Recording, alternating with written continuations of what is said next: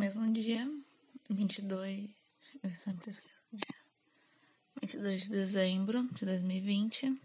Mas o que eu vou ler agora é o que eu escrevi no dia 9 de dezembro de 2020. Passou bastante rápido, mas tudo bem. Eu tinha uma ideia bem definida do que eu queria fazer com a minha vida. Na verdade, eu acho que tinha. Agora só tenho algumas ideias vazias e momentos de medicação. Meditação. Parece que nem alfabetizada eu sou. Como esse. Nesse dia eu tava. Tava tudo uma merda aqui na minha casa, porque eu tava, tava tendo reforma. Então eu escrevi. como não é possível meditar quando está no meio de uma pandemia. Não sei se estou no começo, meio ou fim, na verdade. Só sei que isso tudo começou exatamente dia 28 de fevereiro. Não tenho certeza sobre essa data. Comecei isolamento em 15 de março e até hoje eu tenho que passar o dia todo com a minha mãe. O que eu acho incrível é o fato de quão zen, do quão zen eu sou, já que é impossível compartilhar, compartilhar o mesmo espaço com uma mãe igual a minha. Na verdade, eu não sei qual o meu propósito aqui. Não sei definir aqui. Tá num sentido bem abstrato aqui, né? Nesse podcast. Na verdade, eu já vou explicar por que o podcast. Ah, não devia ter explicado isso na introdução, mas tudo bem. Ah, mas saca só minha situação aqui. Minha casa tá em reforma, ou seja, móveis, poeira por todo lugar. O que é até bom se você for pensar, porque pelo menos uma bagunça, uma bagunça palpável e arrumável. E na verdade, eu acho que isso é bom e ruim. Bom, porque finalmente minha mãe vai parar de reclamar sobre a casa estar com a pintura velha e desgastada. Isso não é nem culpa minha, tipo, se a casa tá com a pintura velha, mas. Ela adora me culpar.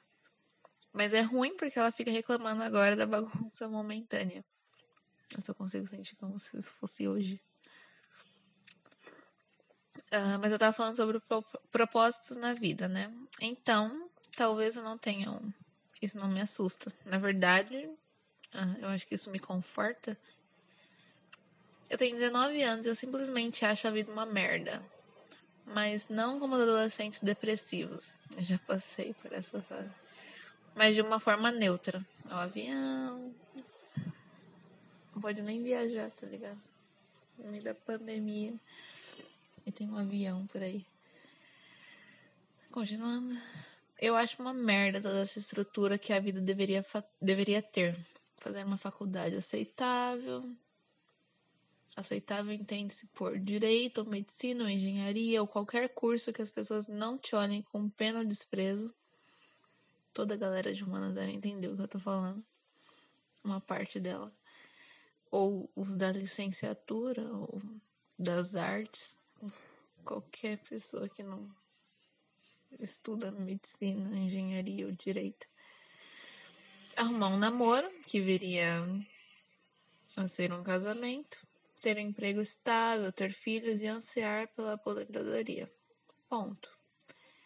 Eu sei que eu não sou a única que pensa isso, não devo ser. Por favor, que eu não seja.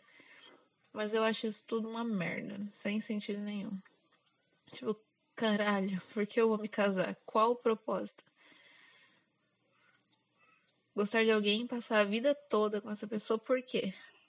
Eu entendo pessoas. É, é, não, não que entendo, tipo, senão não estaria escrevendo isso, descrevendo isso. Mas, tipo, tudo bem se você gosta de uma pessoa a ponto de querer ficar com ela pra sua vida toda. Tipo, na verdade, eu acho que isso é mais um padrão social do que uma vontade mesmo. Mas tudo bem. Uh, um emprego estável, eu digo, um que te exige uma jornada de trabalho de 40 horas semanais, e eu acho isso um absurdo. Apesar de que meu plano, como eu vou contar daqui a pouco, né? Ou daqui mais pra frente, é extremamente hipócrita com o que eu vou dizer agora. Trabalhar das 8 às 17, todo dia. Por quê? Pagar as contas? Sim, né? Mas é só isso? ter raros momentos de lazer e só poder reclamar do seu chefe na mesa do bar, chegar em casa cansado, dormir e logo em seguida ir trabalhar de novo? Bom, parece que sim. Estou considerando aqui alguém que não gosta do trabalho, mas mesmo se você gostar do seu trabalho, se der bem com seu chefe, por quê? A exaustão e a falta de tempo continuam sendo a mesma. Quanto ao casamento, é impossível gostar de alguém por tanto tempo a ponto de ficar até no isolamento preso com a pessoa. Na verdade, eu não sei se eu acredito nisso que eu acabei de falar. Eu... Na verdade, na minha mente, no dia que eu escrevi isso, parecia muito claro. Tipo, é impossível você ficar tanto tempo com a mesma pessoa. Mas, sei lá. Pode ser que pessoas tenham uma opinião diferente e tudo bem. É, eu realmente acho que o divórcio é a melhor instituição já criada pela sociedade. Ter filhos, tudo bem, parece que as pessoas realmente gostam dessa sensação. Mas parece um absurdo ter que cuidar de outro ser humano porque quer. Só isso.